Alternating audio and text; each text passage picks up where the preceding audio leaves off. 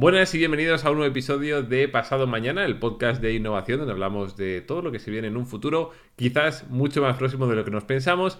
Hoy tenemos a Zigor, que es un artista de NFTs. Básicamente yo le conocí hace ya varios meses y es, eh, digamos, que el artista con el que yo voy a sacar mi colección, que ya la tenemos hace bastantes meses, pero entre unas cosas y otras, pues no hemos llegado a lanzarla. Va a salir finalmente en Mito Tenéis toda la información abajo aquí en la descripción y vamos a ver qué nos cuenta Zigor de toda la experiencia, cómo empezó en NFTs, qué es, cómo se puede empezar y digamos que cómo de bien le ha ido y cómo son esas noches sin dormir. Así que bueno, vamos allá. Bueno, pues ya estamos aquí con Zigor. Eh, ¿Qué tal? ¿Cómo estás? Hola Willy, ¿qué tal? Muy bien, pues nada, vamos a hablar un poco pues tenemos la oportunidad de, contar contigo como, artista. Si quieres, cuento un poco eh, cómo nos conocimos hace ya varios meses y, demás. Pues yo estaba buscando artistas para, sobre todo en 3D, para, los NFTs, para hacer un, algo muy guay. Y me salió en varias páginas, eh, sobre todo de Latinoamérica, eh, me salió tu nombre y tu cuenta de Instagram. Entonces dije, ahora qué guay. Vi que habías trabajado, además, puede ser con Nickelodeon o con... Eh, sí, sí, escribiste justo, porque además fue más o menos coincidido en fechas.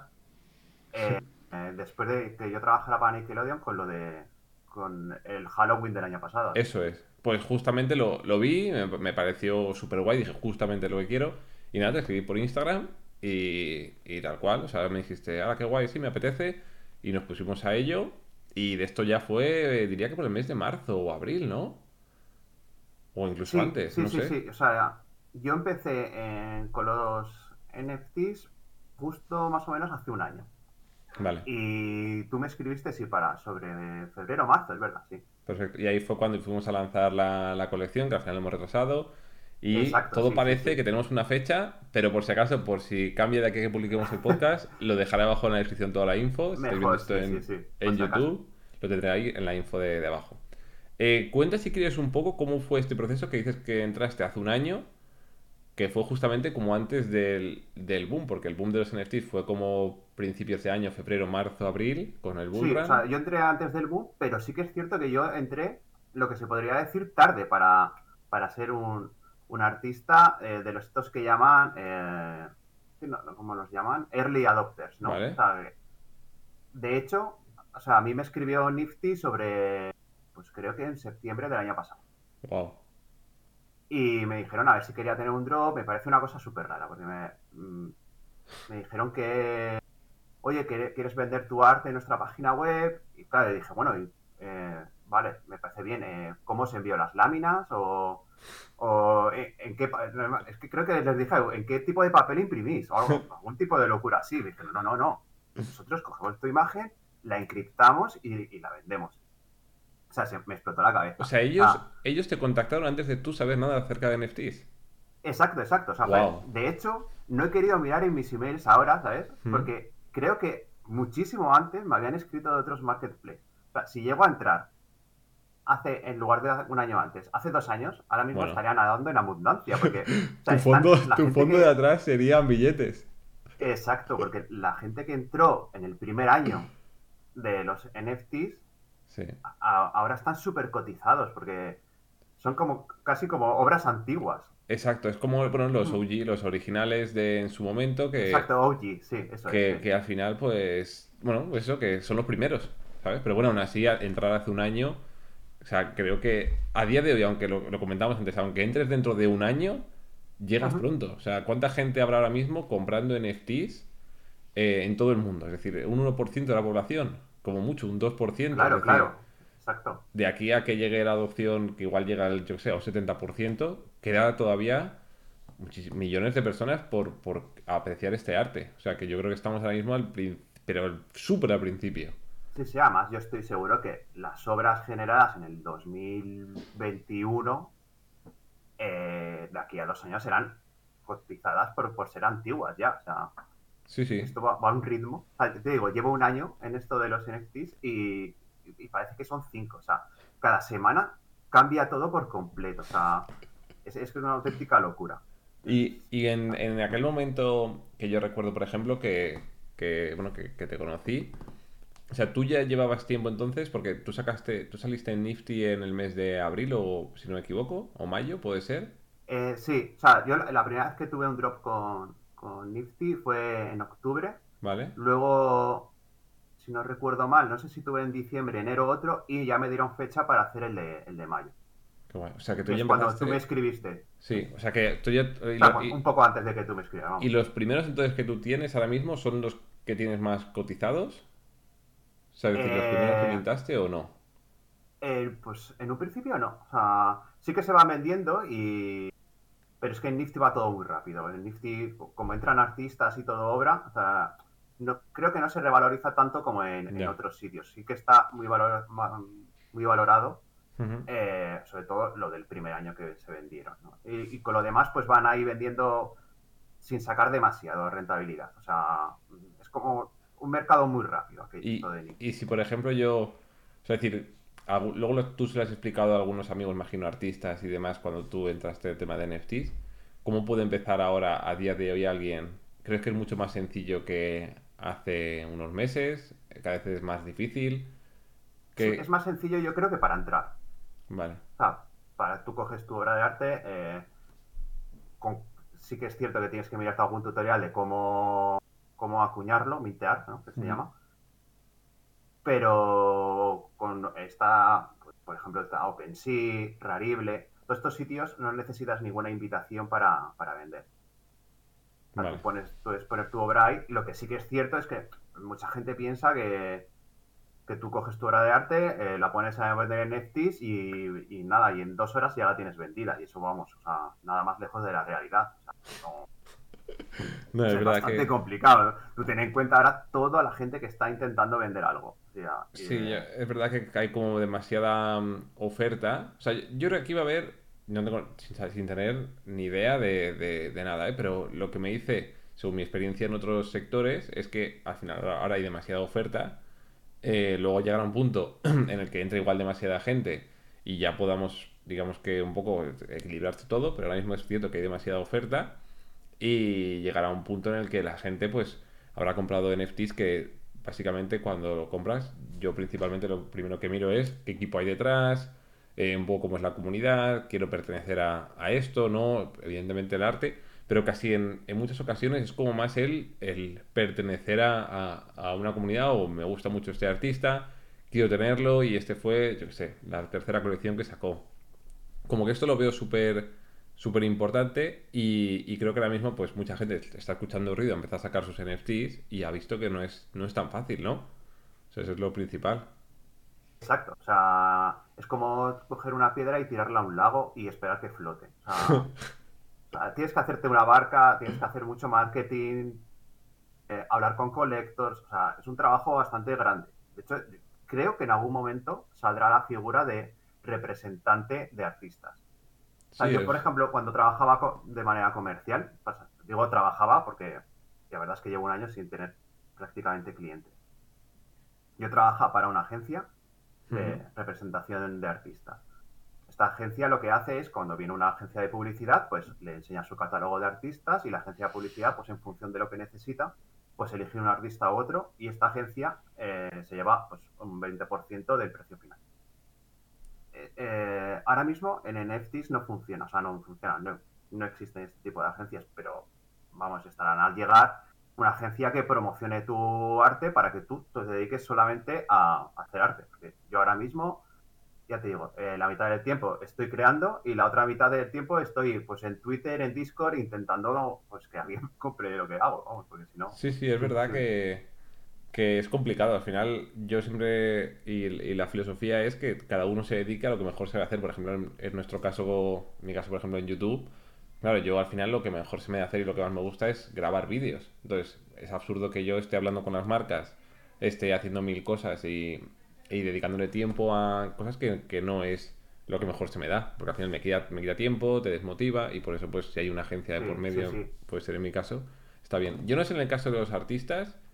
Porque al final, o sea, no se defiende un poco el tema de que eh, no, no hay ningún intermediario entre tú y el cliente. Porque, por ejemplo, si hay una agencia de por medio, vas a una galería de arte eh, física, hay, ellos, ellos se quedan mucho más dinero del que un porcentaje mucho mayor de que se puede quedar un marketplace, ¿no? ¿O no? Sí, Eh, en el arte en general, más o menos, una, una galería se lleva pues entre el 30 y el 40%. Ostras. La verdad es que es bastante pasta. Sobre todo cuando el artista, o sea, si, o sea, tú imagínate, tú eres artista, tú haces una estatua de bronce, que el bronce te cuesta mucha pasta, eh, tú les pones y luego eh, la, la, galería se lleva el 40%. También es cierto que igual es el, la clave que para encontrar el comprador. Ya. No, eh, esto Pero... lo- Es verdad que es bastante. También te digo, y no es por defender, pero claro, el alquilar un espacio físico, eso sí que es. O sea, decir, claro, no, una galería, si alquilas un espacio, un local enorme, pues al final tiene que haber un, un margen. Pero es cierto que igual vemos galerías en, el- en un, en un metaverso, ¿eh? entonces, o sea, de Centraland o cualquier sitio al de. Facebook, y, y dices, oye, esta galería que tengo un sitio aquí al lado de la plaza principal, eh, vamos a exponer cosas. Esto yo, bueno, es que. Sí que ha salido la, la figura del curator. O sea, es. ¿Ah, sí? eh, sí, pues imagínate un collector que, pues, que ya tiene mucha obra acumulada, que pues igual ha seleccionado muy bien su obra.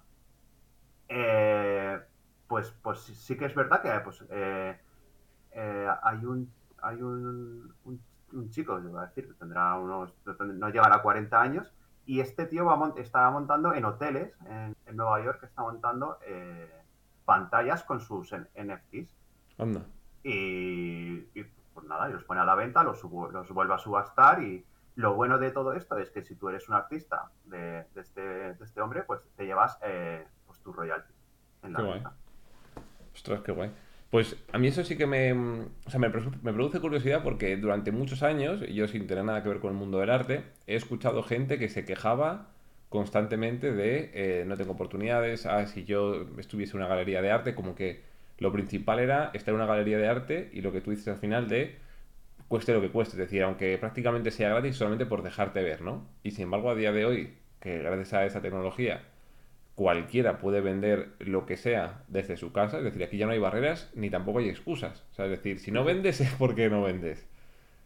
¿No? O, Claro, es, un mercado, es un mercado muy democrático, o sea, porque tú en cualquier parte del mundo tú puedes poner tu, tu obra y sí que es cierto que y puede ser un poco injusto en cierta manera, pero es que es el mundo del arte es así, también pasa en, el arte convencional, que, que la calidad de la obra, la calidad el- es, es el 25%. Luego hay otros factores, pues que seas un artista cotizado, que te haya eh, comprado la primera obra un tío que ya, pues, eh, pues, por ejemplo, este Curator, ¿no? Que, Ujú. que que de Nueva York. Eh, si te compra la primera obra él, pues ya, joder, has subido tu caché, ¿no? Entonces, este tipo de Bueno, chanchullos que también Pero, los hay pero bastante, bueno, es- ¿no? también es Pues, como la, en la moda. Cuando tienes unos pantalones y sí. sale una, una modelo que lleva tu top, de repente se te, va de las manos y... eh, es- eh, exacto, sí, sí, sí. O sea, ¿con quién pasó esto? Con, creo recordar que fue con Custo Barcelona, Ujú. Que pues que el tío no, no, no le iba bien el negocio hasta que eh, apareció su camiseta en, a- en- en alguna de las protagonistas de, de Sexo en Nueva York. Ostras, y de repente... ex- ex- explotó, Explotó. Es por eso que, que al final sí, es, sí. bueno, eh, hay un factor de suerte que alguien lo vea, pero también, evidentemente, es, son cosas que tiene el arte y la Claro, moda y, y, y saber, mo- y todo. saber moverse y saber contratar. Eh, pues bueno, también está un poco de, pues si tú eres a- amigo de otro artista que también es, es conocido, pues joder, pues él, él también te puede hacer un poco de promo, eh, sus colectos igual también se interesan por ti.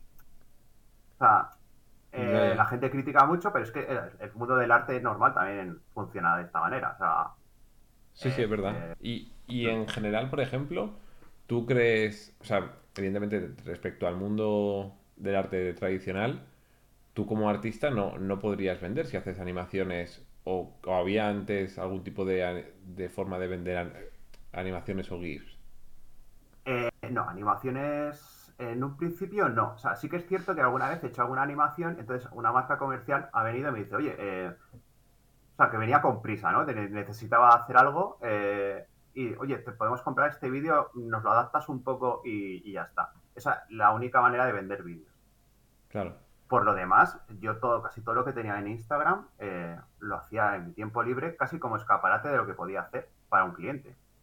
Bueno, muy bien, muy bien. A mí funcionó, vaya, conmigo por lo Ah, menos. ah, esto a mí me ha abierto un montón de puertas, o sea, porque es que al final era rentabilizar mi trabajo. O sea, ¿Y cómo, cómo funciona el mercado eh, todo el tema de ballenas, que bueno, son, son gente que acumula muchas obras, o sea, grandes coleccionismo, coleccionistas, es decir, ¿hay mucho de esto realmente? ¿Tú sabes que sacas una obra y tienes a alguien que sea súper fan tuyo que te lo va a comprar sí o sí?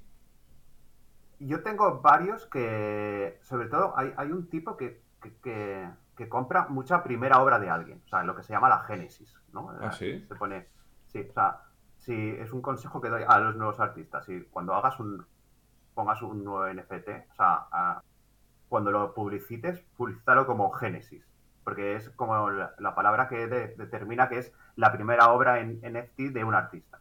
Bueno, llamaremos pues, así a nuestra, como va a ser mi primera colección, la llamaremos Claro, Génesis. claro. Y entonces eh, hay, hay muchas ballenas que, que compran esto por si acaso. O sea, es en plan de, me voy a comprar esto, sobre todo porque la primera obra, pues tampoco, si la pueden pillar a un buen precio, pues imagínate después, ¿no? Que, que Sí, sí. imaginas, tú te compras a un Ethereum, el artista crece y tú tienes la primera obra que, que luego puede costar muchísima pasta. Sí, sí, además Entonces, también eh, a- como... a, mí sí que me compró un- una gran ballena eh, de estas ¿Mm? eh, me compró pues la primera obra y luego sí que me he ido comprando alguna más. ¿Y cómo, una pregunta que, bueno, tiene que ver y no, pero ¿cómo ves que tú puedas, como, o sea, como ver todas las, todo lo que tiene un artista o un coleccionista, al final tiene su wallet y puedes ver todas las obras que tiene? Es decir, esto, ¿cómo lo, cómo lo ves dentro del sector o no se mira tanto? ¿La gente le da por mirar en el Ether Scan y, y mirar quién ha comprado qué? ¿Cómo funciona esto? Entonces, mirar a un colector a ver qué tiene. Sí, es decir, ellos lo tienen público, lo tienen privado, lo tienen diferentes cuentas, porque al final... Eh, hay alguno que tiene eh, como una especie de multi, o sea, como multicarteras, o sea, que compra con una pero luego se lo envía a otra. Pero sí que es cierto que puedes, eh, hay alguna manera rastreable, ¿no? O sea, Claro. Si a ti te compran algo y se lo envían a otra, eso queda, ese rastro queda, vamos. Ujú. Y, por ejemplo, hay un coleccionista que se llama 888, ¿Mm? que es, será de una de las, de, las, de las más grandes ballenas que puede haber en esto. Este tío, claro, tú, tú miras su colección y es que es, es que es tremenda, es enorme. O sea, tiene miles de obras ahí. Entonces, lo curioso es que tampoco tiene uh, un criterio fijo, ¿no? No, no compra solo pues, eh, imágenes 2D o compra un poco de todo. Ujú. también muchas veces dices, ¿cómo tiene que haber detrás de este tío? O sea, Ya, es verdad Primero que... que tengan tiempo para comprar todo, para investigar todo lo que compra. O sea, creo que hace como una especie de pesca de arrastre. compra todo y luego seguramente en todo lo que ha comprado, eh, alguna de las obras eh, dentro de unos años tendrá muchísimo valor. Entonces le compensa haber comprado de más. Sí, es verdad, si al final, bueno, quieres invertir en... O sea, es una forma como de invertir en el sector, ¿sabes? Vamos a decir de NFTs, pues compras un poco de todo y si tienes el poder adquisitivo de hacerlo, pues pues te pones a, Sí, sí, a sí. comprar. Bueno, cada uno tiene su... Sí, yo, yo también he conocido eso de pesca de arrastre eh, en el arte tradicional, ¿eh? O sea, me comentaron que había un señor que tenía cuadros en casa, tenía tantos cuadros que no los podía mantener y está cediéndolos, bueno, los está cediendo a museos. Ostras. Y, de, de estos coleccionistas, ¿qué porcentaje de, en plan, el mundo de, de NFTs eh, hay de, de habla hispana? O sea, es decir, el, el mundo hispano, te, te ha escrito mucha gente en español o la mayoría de gente que te compra no son españoles? La verdad, o sea, eh, hay un español que es muy- como muy famoso, que es eh, Pablo. ¿Mm? Este tío salió en varios medios como uno de los mayores coleccionistas de NFTs. Luego conozco otro que, que vive en Miami, pero por lo demás no, no he conocido mucho coleccionista ahora de hispano, la verdad. Ostras. Eh, He conocido muchísimos artistas, pero pocos coleccionistas.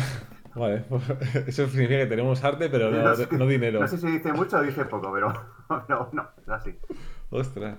No, no, pues eso sí que sí que sí que es curioso, vaya, al final, bueno, eh, significa que como siempre vamos un poquito más tarde, pues cuando ya nos demos cuenta de, oye, este arte, que hay un sector aquí enorme, creo que creo que es importante, vaya, que, que la gente se vaya dando cuenta y al final pues siempre somos casi uno de los Exacto, yo creo que aquí siempre, siempre llegamos tarde a las cosas, ¿no? Y nos damos cuenta y, joder, si, si hubiera entrado antes, ¿no?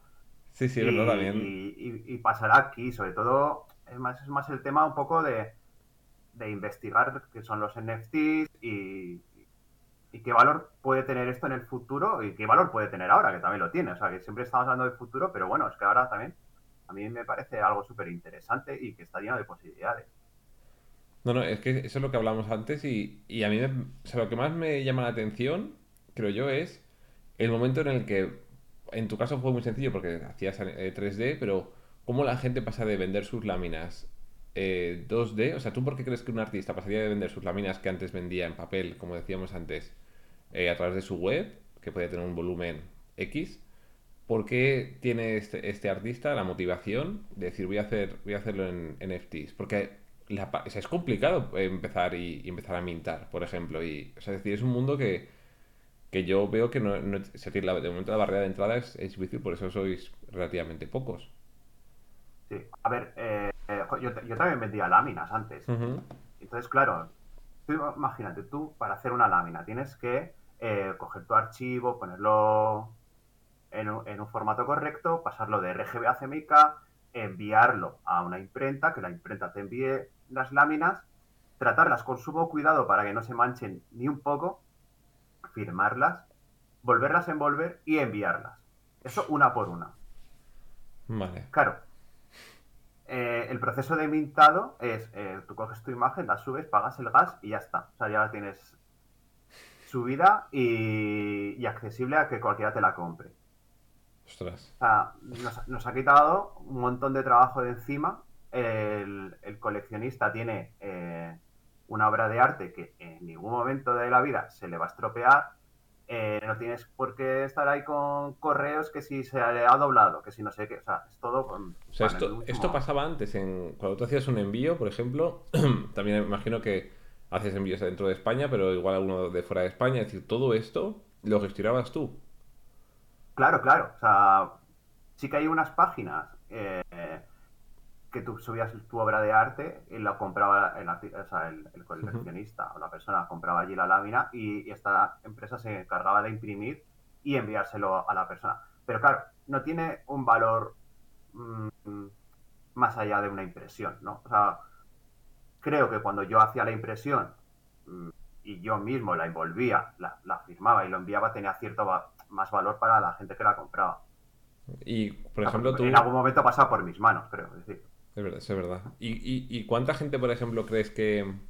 O sea, porque ahora ha cambiado mucho y yo entiendo que si yo he comprado una lámina tuya que, que has firmado tú y todo, yo no sé cuántas láminas has, has hecho exactamente iguales que la mía, ¿no? Yo nunca he hecho. Yo cuando vendía láminas no las vendía seriadas. Las vendía firmadas, pero no seriadas. Vale. Y sí que es cierto eso, o sea, que yo podía vender 100 o podía vender 1000. Claro. O sea que... Nunca se dio el caso, ¿eh? No, no vendía tanto, la verdad. Pero, pero sí que es cierto que eh, fotógrafos y otro tipo de artistas sí que las vendían seriadas. Pero había otra cosa. O sea, un fotógrafo puede hacer, coger una foto, imprimirla en, en 10 por 15, seriar 10 de ese, de ese tamaño y ya está. Solo va a vender, pues imagínate, 10, pe- 10 piezas de 10 por 15 Ujú. cuando las termina de vender, puede ampliar esa foto y vender otra serie. O sea, al final, Sí, sí. A mí- yo de hecho he comprado cuadros que me decían, solamente hay cinco de estos de este tamaño. Pero luego Claro, si lo quieres más grande también lo tenemos y también lo tenemos más Sí, pequeño. Entonces, bueno, sí, y te- también te tienes que fiar de, de esto. A mí, a mí me ha pasado mucho, como, como explico, de, de yo he comprado algunos cuadros y obras de arte estos últimos años y cuando algún- de alguna me he cansado y, o sufro ahora, por ejemplo, con que vienen niños a casa o tengo a mi hija y demás, de decir, "Es que me lo van a romper, tengo ganas de, ¿sabes? Quiero meterlo en una cámara acorazada y que no se estropeen los cuadros. O quiero venderlos y no, no puedo vender. O sea, bueno, ¿cómo, ¿cómo me voy a vender un cuadro? O sea, ¿a quién tengo que llamar para, para ponerme a vender un... ¿Sabes? Como que... Claro, tendrías que ponerte en contacto con una galería. que- A ver dónde tengo el certificado de autenticidad, dónde está. Recuerdo que cuando me llegó viene una caja de madera, que eso era. O sea, es decir, es tan difícil que simplemente en mi caso, y creo que en nuestra generación, por la pereza que me da hacer todo esto, eh, ojo, ¿sabes? En plan, prefiero casi, bueno, de hecho prefiero co- comprar eh, en, el- en estos últimos años NFTs que, que cualquier otra cosa, porque al final Sí, sí. es simplemente por, en mi caso, por, por la facilidad de la liquidez que tiene. Oye, me canso, lo vendo. Ya está. Bueno, lo pongo a la venta otra vez que me lo, que me lo compres, ¿no? Pero Sí, sí. En, en mi casa eh, nos encanta el youtuber eh, Spinecart. No sé si lo conoces. Un, ¿no? ¿Qué hace? es, es un chico que, que, pues, colecciona juegos retro, eh, lo- pues, luego juega con ellos en directo. Me ha salido, me ha salido. Sí, me ha salido. en- He visto algún vídeo. eh, nos divierte mucho y sobre todo, bueno, antes también pues probaba consolas chinas y la verdad es que es divertido. Y entonces yo lo gozo viéndolo, pero por todo lo que goza él jugando con sus juegos retro, comprando juegos retro, pero me- yo me estresaría muchísimo porque, claro, él, él valora los juegos, ¿no? Porque empieza, joder, mira, es que en esta esquina está picado, no sé qué, eh, aquí tiene el plástico roto, esto ya no cuesta lo que costaba antes. Yo no podría vivir así. O sea, yo no podría comprarme algo y, y, y- y que por, por mi culpa, ¿no? Pierda valor. O sea, imagina si se, se me cae y ya eso ha perdido un montón de valor. Yo- a mí, la verdad es que No, no, disfruto viéndolo. Me encanta ver, cómo disfruta él con sus juegos, pero yo no podría, de verdad. O sea, Sí, creo que, creo que hay una parte. Yo, por ejemplo, tengo un, un Pokémon, mi primer Pokémon. Me lo, me lo regalaron hace. Mi manager me lo regaló hace unos años. En plan, ¿cuál fue tu primer, Poké- tu primer juego que más cariño le tienes, no? Y tengo, pues me regaló la, la primera edición del año justamente cuando salí y demás, pero claro, está en una caja y tampoco puedo hacer nada con ello. No quiero decir que los coleccionistas que, coleccionan, que hagan colección de forma física eh, que sea mejor ni peor, simplemente que había un, hacía falta un mercado para gente como tú y como yo que sufrimos por tener cosas físicas que, que se deterioran, que este nuevo, esta nueva forma de coleccionismo viene mucho mejor. Yo nunca he coleccionado prácticamente nada, o sea, físicamente, lo que digo siempre, me, me llegan cajas de empresas, de compañías de videojuegos y digo, no, no, es que no quiero más, las doy, ¿sabes? Porque, porque no quiero tener aquí más cosas en casa ni más trastos, no, no disfruto de este coleccionismo y lo paso mal, porque lo tengo aquí, no lo estoy Claro. usando, me han regalado una Play, la tengo en la caja. Esto me preocupa. Y sin embargo, poder coleccionarlo y tener NFTs y poder enseñarlo en un futuro, pues en, en mi galería virtual, esto me hace mucha ilusión. O sea, a mí, a mí digo, qué guay, y he aprendido a coleccionar lo que tú dices, eh, números de mintado, que cuanto más bajo mejor. O sea, toda esa serie de cosas que la gente ya hacía de forma física, con los sellos o las, las cartas o los cromos, pues en forma, en forma digital. O sea, que creo que ese es un, un valor súper súper grande como que la gente no, no tiene en cuenta de que había gente como nosotros que sufríamos por esto. claro, es que la, la gente le da como mucho valor al papel, ¿no? Al, al que sea algo físico. Sí. Y entonces, joder, yo por ejemplo, eh, fotos de mi infancia que están en papel, ojalá, hubiera- ojalá hubieran estado digitalmente, ¿sabes? O sea, Sí, porque sí. yo al papel el sí le doy muy poco val- valor, pero sí que le doy al contenido que tiene esa foto y cada vez está más deteriorada. Sí, sí, además también, mira, esto nos lleva para, para hilar muy bien de todo este gasto que antes teníamos en papel, ahora digamos que el gasto es menor. Es cierto que hay evidentemente un gasto y fue por lo que a mí me criticaron mucho por el tema de los NFTs en, hace ya unos meses. ¿Qué críticas hay principalmente hacia los NFTs a, a día de hoy? sí que hay mucha crítica eh, al nivel ecológico, ¿no? Porque sí que es cierto que, y es una, una cosa que tengas que reflexionar, ¿no? Que es que, por ejemplo, la red Ethereum eh, tiene un alto nivel energético de, de gasto, ¿no? Porque cuando tú, cuando tú minteas algo, pues esto tiene que quedar en la cadena, entonces tienes que pagar el gas, que es el, el gasto energético que, que genera eh, tu, tu acción, ¿no? O sea, pues tú eh, subes una, una imagen, muchos ordenadores tienen que empezar a, a hacer el blockchain de todo este minteo, entonces este gas, eh, dependiendo del día, hay días que está pe- pero por las nubes. Igual para subir una imagen tienes que pagar ciento y pico euros Sí, sí. solo por subirla. Y luego por ponerla a la venta tienes que volver a pagar el gas. Ah, no sabía que era doble... Ah, porque es otra Sí, sí, sí, transacción sí. distinta. O sea, te cobran, es, que, es que te cobran gas por todo. O sea, imagínate, se da el caso eh, muy loco de que yo pongo un- una obra en subasta, ¿no? O sea, Ujú. pago el gas por subirla. Pago el gas por poner en subasta. Cuando se termina de vender, yo tengo que pagar el gas para que se haga el trámite de eh, esta obra ya no es mía, es de este comprador y el dinero del comprador eh, tiene que venir a mí. Pues ese, ese gasto también lo tengo que pagar. Pues una cosa, ¿cómo puede- O sea, este gasto último, ¿lo pagas tú o lo paga el, contra- el comprador? Lo paga el primero que lo hace. Eh, entonces es una especie de juego de, de, de duelo de pistolas ahí a ver quién eh, aguanta más tiempo hasta que uno lo hace. Normalmente, eh, un poco por... Esto lo, lo tiene que hacer el comprador.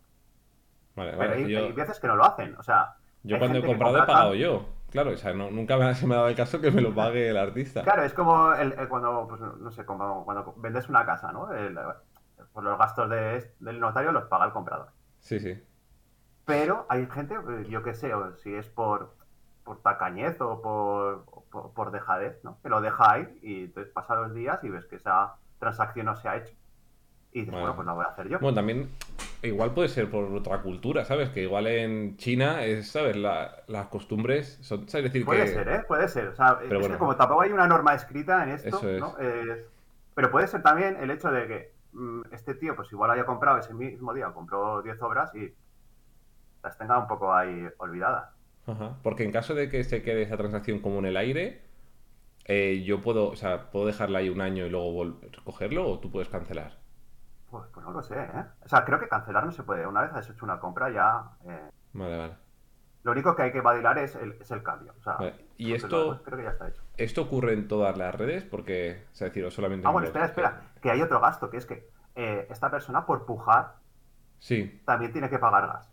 Esto, esto, para mí, mira, todos los demás gastos los puedo aceptar. O sea, con gasto que entienda la gente que es transacción que se hace en el caso de Ethereum, bueno, o sea, todo es, digamos, una transacción o una acción que tiene que quedar registrada en la blockchain, lo cual hace que sea un gasto energético en caso de, Ethereum y por lo tanto se recompensa a la gente que ha realizado este, este, esta resolución, por así decirlo, de matemática y demás.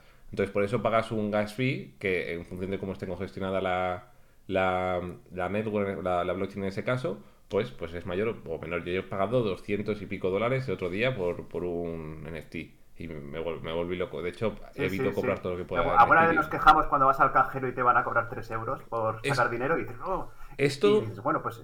Y pagar, pagar gas parece que lo estamos pagando ahí como toma mi dinero y... Es de locos. Sí, sí, este es muy loco. Sobre todo, bueno, mm. creo que va a ser cosa de, evidentemente, del pasado. O sea, esto en dos años lo recordaremos y diremos, ¿te acuerdas cuando pagabas por gas fee. O sea, y por eso mismo, pues todo lo, en caso del gaming, que se necesitan hacer miles de transacciones o que al final tú si compras, imagínate, un objeto de 10 dólares, no vas a pagar 200, porque al final este gas fee es fijo. Compres una obra de 10 millones como de un euro. Claro, y pasaban cosas muy injustas, ¿no? Por ejemplo, eh, eh, pues alguien lanzaba una colección de estas de 10.000 avatares, ¿no? ¿Mm? Y pues se creaba lo que se llamaban las gas wars, entonces, eh, pues eh, lanzaban un avatar pues, al equivalente de 50 dólares, pero a la hora de pagar el gas, pues igual te cobran 200, 300 euros. Y como había tanta gente intentando comprar, el gas subía un montón en ese momento. Solo la, gente que tenía mucha pasta podía permitirse comprar ese avatar. Entonces, al final, toda esa colección por la que había tanto FOMO caía en manos de ballenas, que al final pues acumulaban más. Y. No, no, sí que han salido alternativas de gente, pues se hace sorteo, entonces minteos previos, se mintea un día antes a la gente que le ha tocado y cosas así para, para evitar eso. Pero aún así, creo que es algo mm, a evitar, o sobre todo, eh, sobre todo el, esto de los NFTs eh, ha llegado para quedarse. O sea, mm, por mucho que nos guste, no es una moda. habrá modas dentro de los NFTs, pero los NFTs se van a quedar. Entonces, eh, hay que buscar soluciones.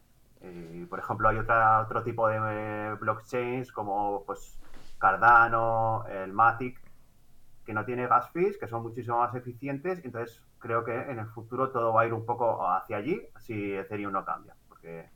No, esto, o sea, como te digo, creo, o sea, creo que estamos hablando de algo que, que, que, es inminente, o sea, que tiene que cambiar y de hecho bueno, Solana lo está petando mucho, eh, Polygon, en Matic, que es donde vamos a sacar nosotros la nuestra igual, y el gasto es, o sea, igual con un Matic, que son, son uno o dos dólares, te da para hacer cientos o miles de transacciones, es decir, que te vale 0,00.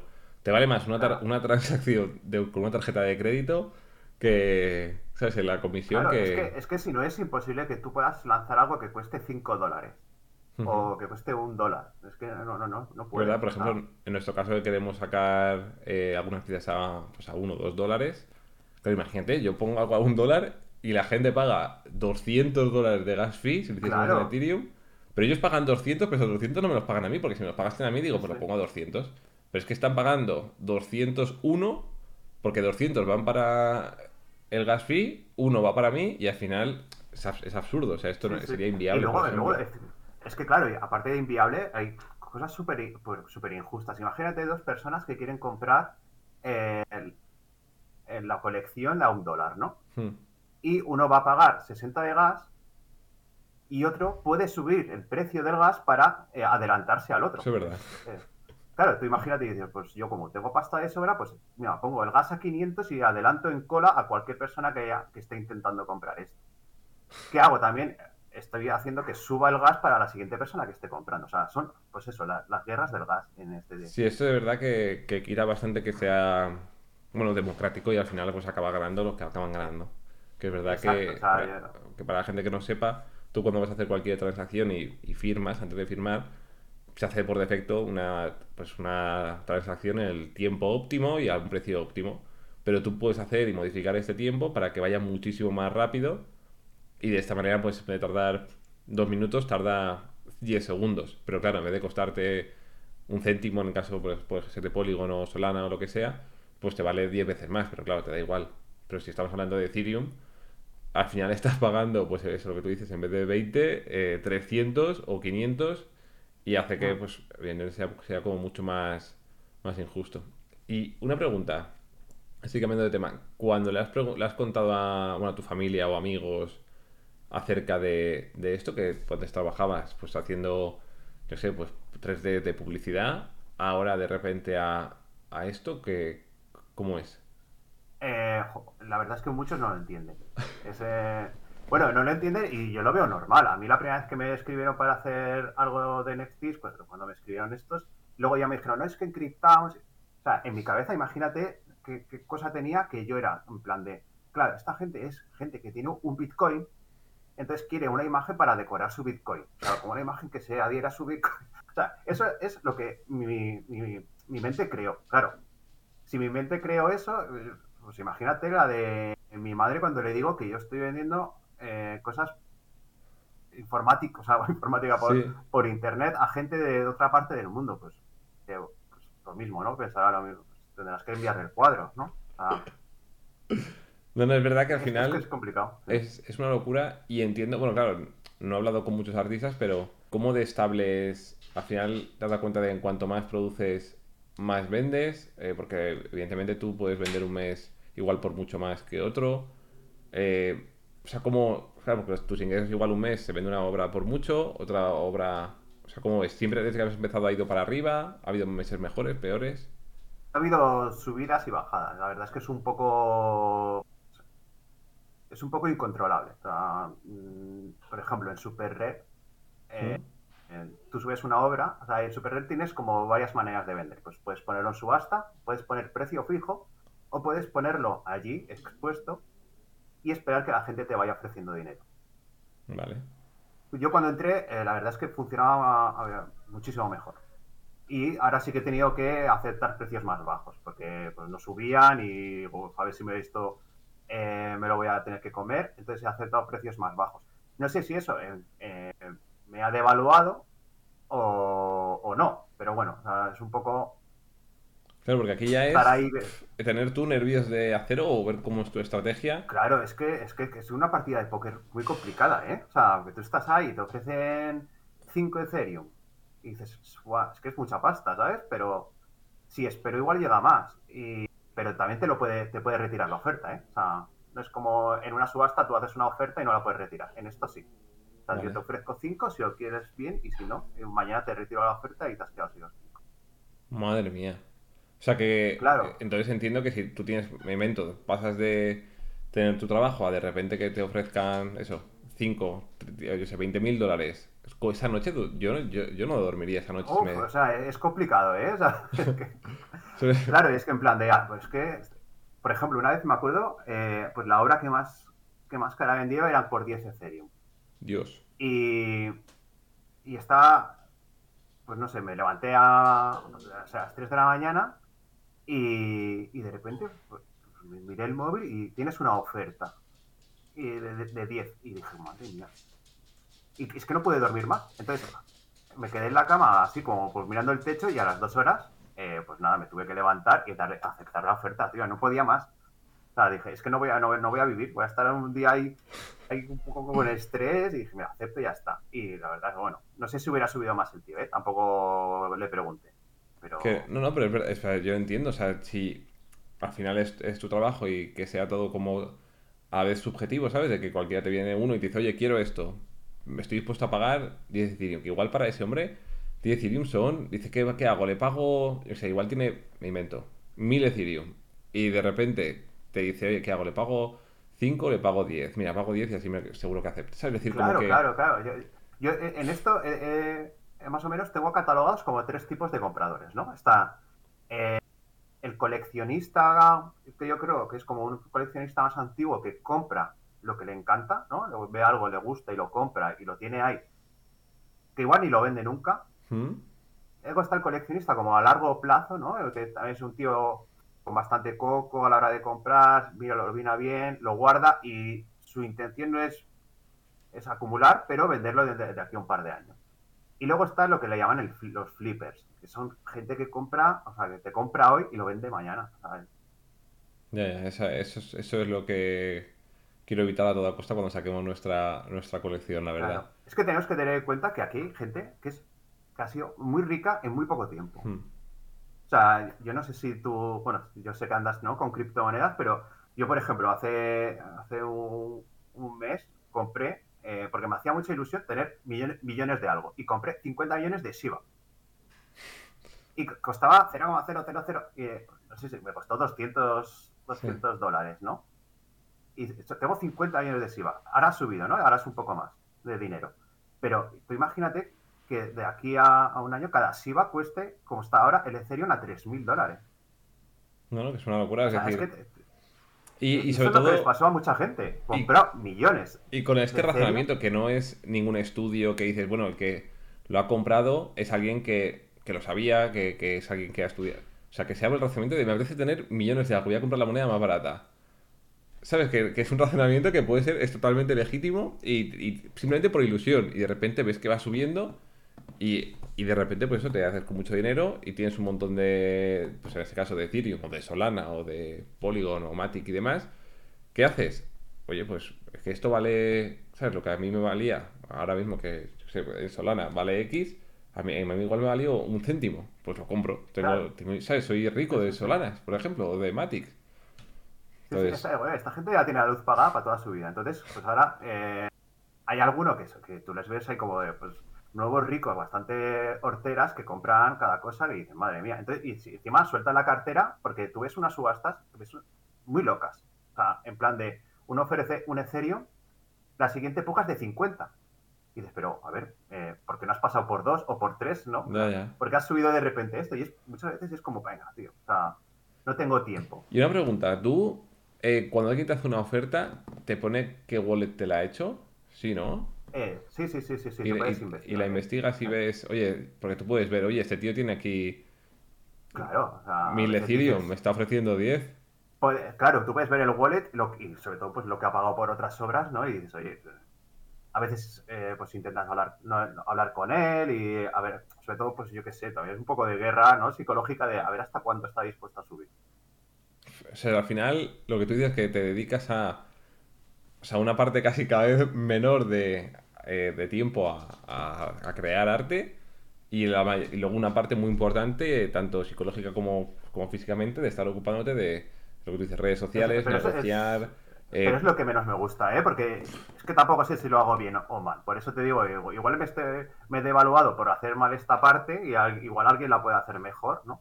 Y yo hago lo que me gusta, ¿no? Que es crear cosas.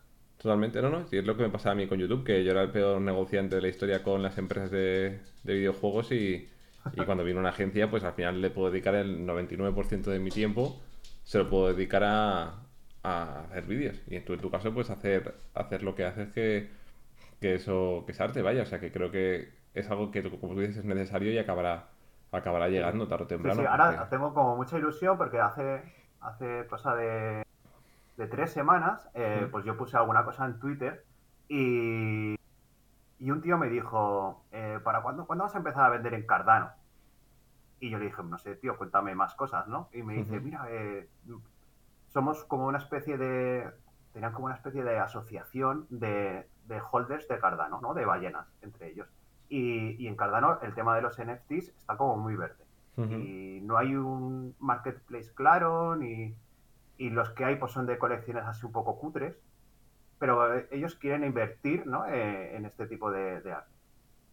Entonces, en, en cuestión de tres días, los tíos ya tenían un canal de Discord y un, y un bot para hacer subastas. Y, y, eh, y en esto en Halloween, pues les hice tres obras para Halloween y ahí se subastaron. O sea, En el Discord. Entonces- en su Discord. Sí, sí, sí. O sea, ni web ni yo nada. encantado porque no las tuve que apenas promocionar, ni te- que tuve que hacer nada, nada. Y en su Discord, pues con el bot que tuvieron y nada, pues mandó los... Se subastó allí, mandó los salas guay. y ahora pues pues ahí se ha quedado el Discord y pues he invitado a otros artistas a, a que subasten allí. Claro.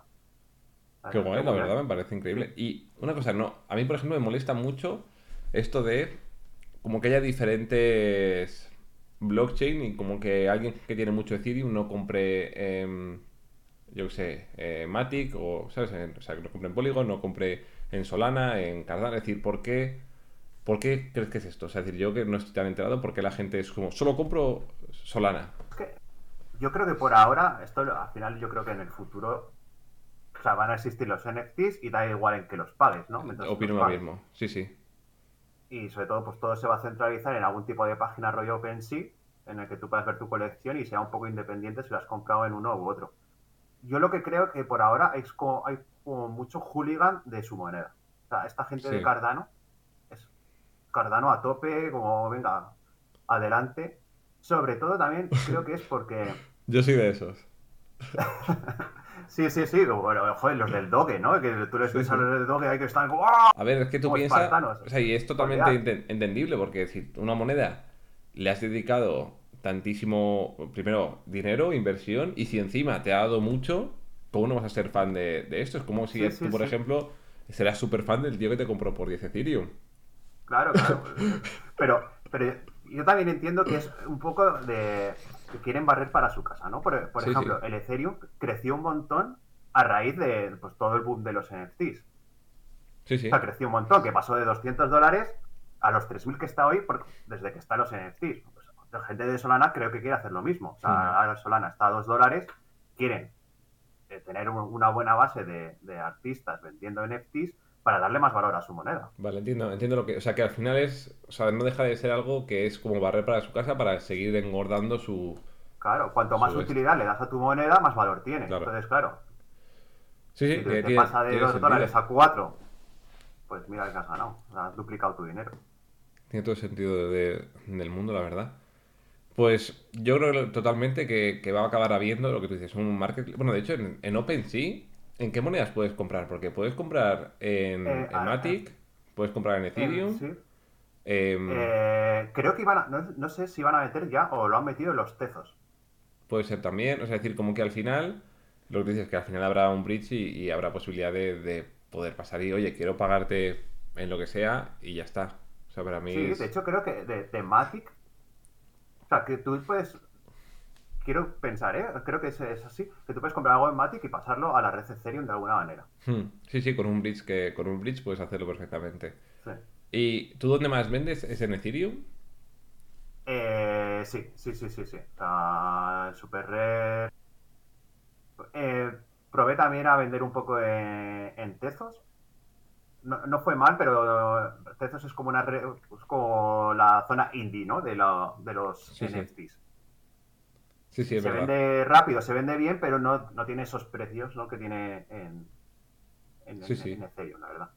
Y mm, cómo, o sea, al final tu escaparate, evidentemente, o sea, entiendo que acaba siendo redes sociales o tus perfiles y demás. Es decir, entiendo que en cuanto más seguidores tienes y... Sí, o sea, es curioso porque eh, ahora lo que cuenta es el Twitter. O sea, Instagram, que era lo que hace dos años todos los artistas queríamos tener un montón de seguidores en Instagram, ahora es como no sirve para nada.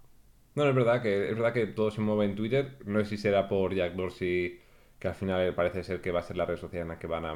Bueno, van a- ahora van a poner esto del TIC, ¿no? Eh, cuando tú Sí, sí, sí. sí. compras un NFT te lo pones como foto de perfil, o no sé si habrá una galería o algo, si está verificado, o sea, para ver que no sea alguien que te haya dicho, te he copiado, sí. te he copiado el NFT. Tú validas, eh, tú, tú validas tu cartera en Twitter y dentro de tu cartera puedes elegir el, el- el avatar que quieras que tengas comprado. Entonces te pone tu avatar y el tic de que es- ese avatar es tuyo.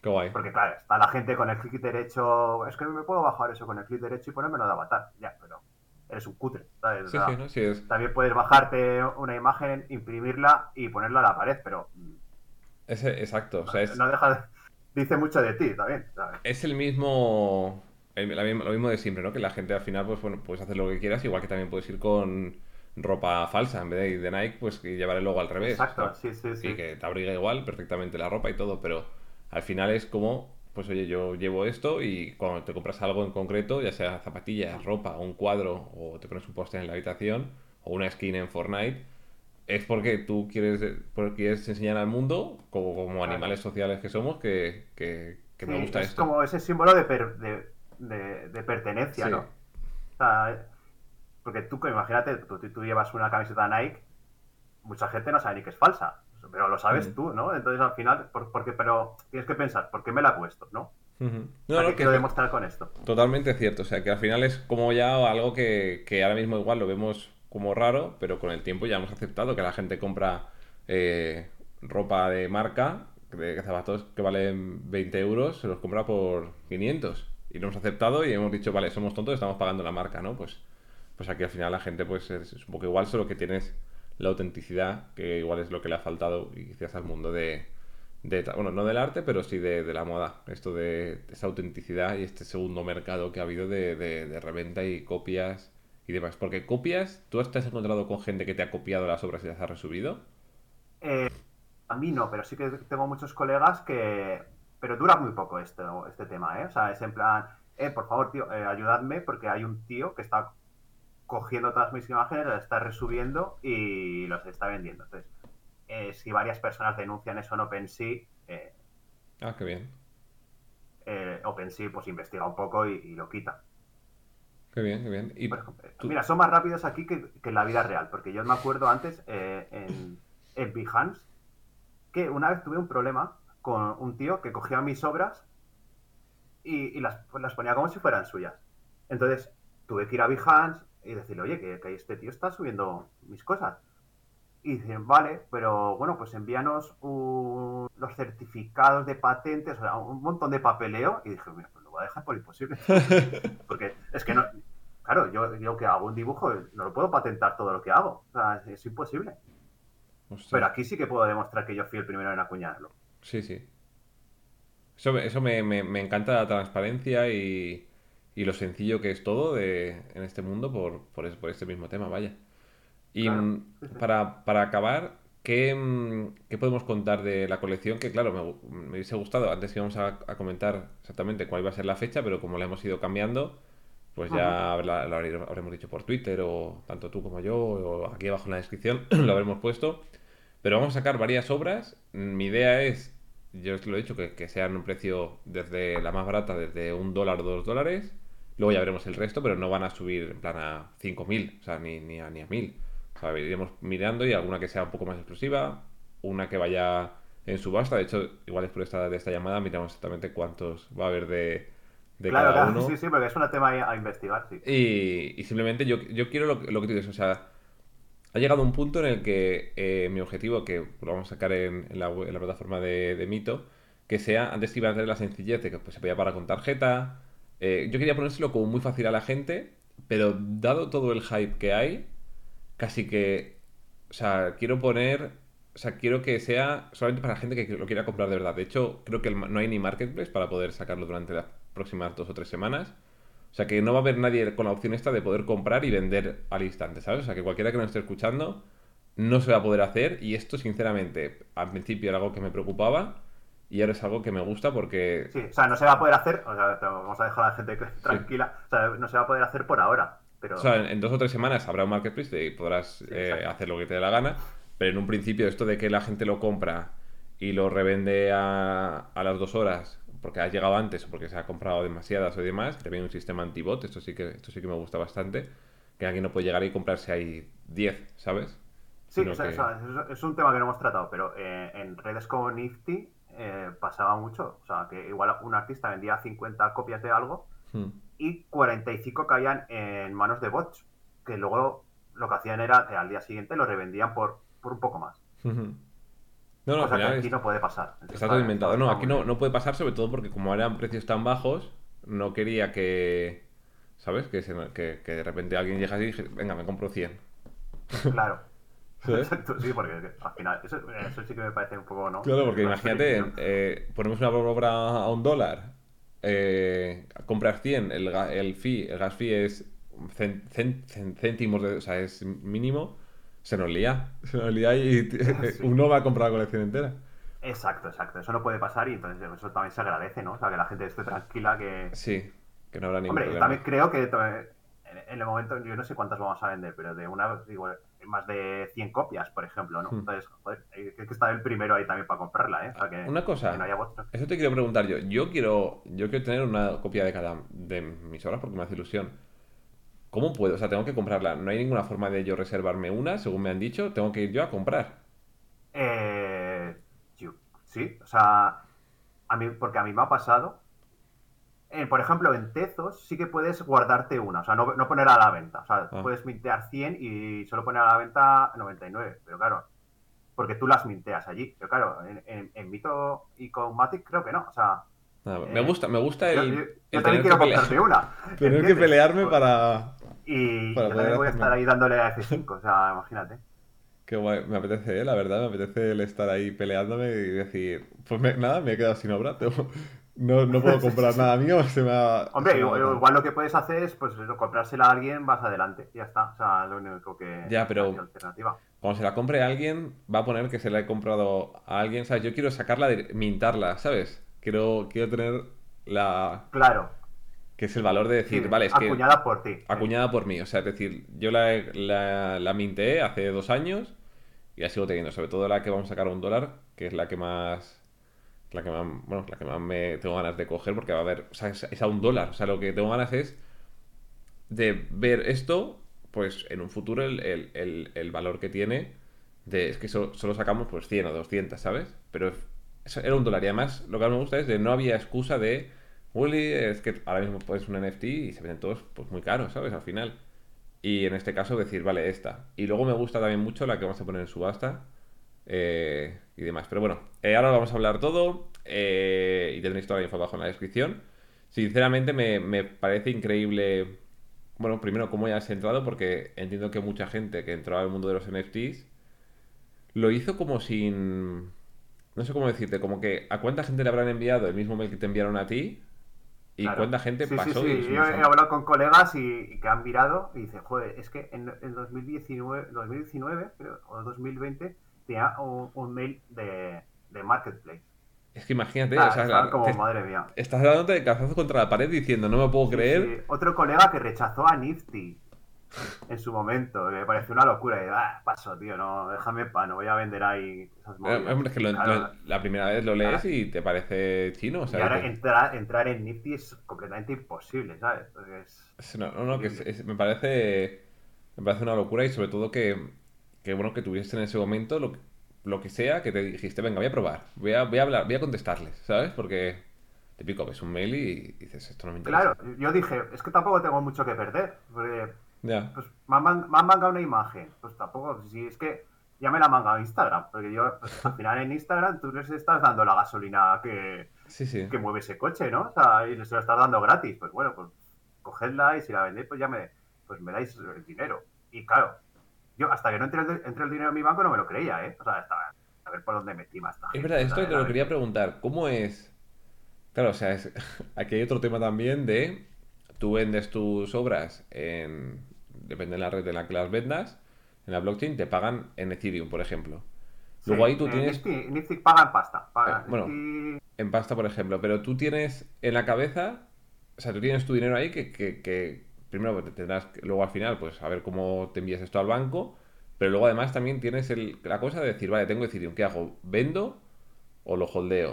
O sea, es decir, porque ahí puedes ganar o, perder mucho dinero. O sea, es decir, ahí Claro, entra es- todavía después Es de... que, eh, por eso te digo que ha sido un año que, para mí ha sido como cinco, porque he tenido que aprender a, a manejarme en el mercado del arte digital, a manejarme en las criptomonedas. Y luego ya, o sea, ya, el, el ya la vuelta de tuerca es que yo también pues, pues he empezado a comprar alguna cosa. Cosa que he dejado de hacer ya. O sea, porque empecé a comprar colecciones de estas, pues de avatares, de, de Sí. Azfelaz, el no sé qué. Y, y claro, eso lleva un tiempo tremendo. porque eh, tienes que estar pendiente de su Discord, a ver qué hacen hoy, a ver qué no sé qué, que si sube el precio, que si baja. Que si No, no, van, a, es- van a hacer un regalo a los primeros que no sé cuánto. O sea, es- No, no, es una. Es verdad que es una locura y. Y al final, o sea, no, bueno, no, no- no- tiene sentido. O sea, es decir, el, el estar dedicándote a tantas cosas, como tú dices, pero sobre todo era eso, la, la curiosidad de que tú al final te juntas, me invento, con 100 Ethereum después de un año y dices, ¿qué hago?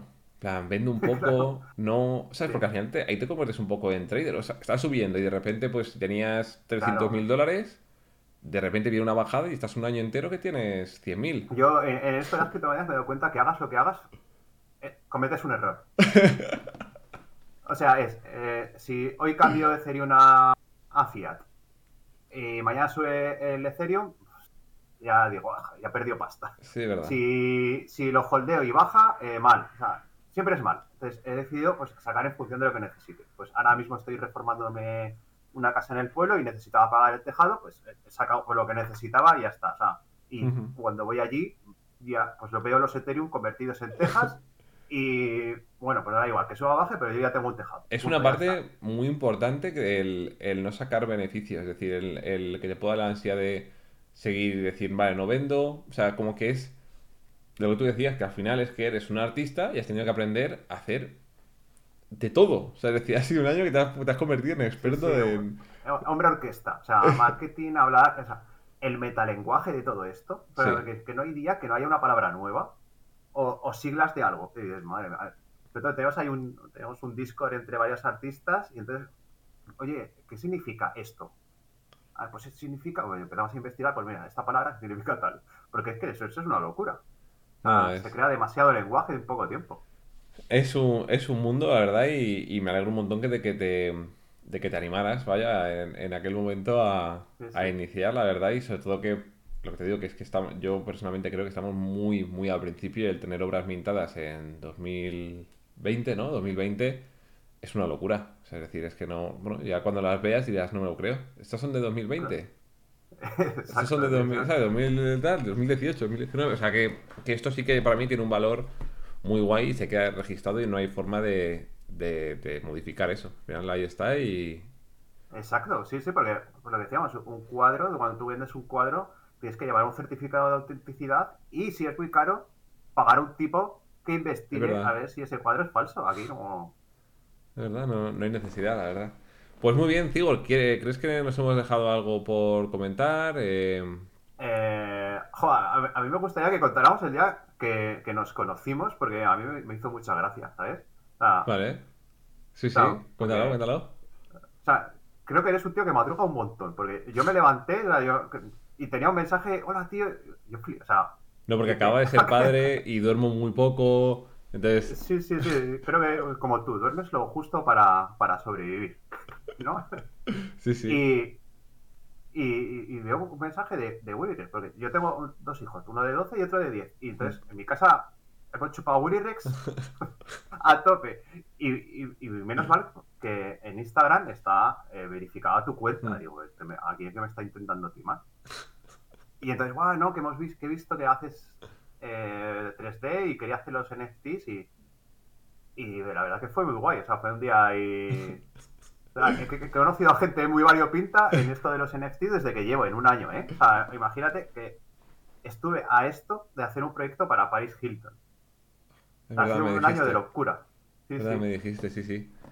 Que es que es es- es súper random y al final es verdad que, bueno, es estar en el lugar, en el momento adecuado, que, bueno, por cosas aleatorias, que en otro momento es, pues igual te conoces a alguien en una fiesta y aquí, sin embargo, es, eh, pues entras a una web y te recomiendan a otra persona y, y ya está, ¿sabes? O sea, como que Mm. es súper, súper random todo y, y eh, bueno, pues, verdad. Es que yo me acuerdo cuando fui a, a decir a los niños, ¿sabes con quién estaba hablando hoy? Con Willy Rex. Y me dice, ¡guau! ¿Lo podemos contar en clase? Y digo, pues cuéntalo, pero nadie te va a creer.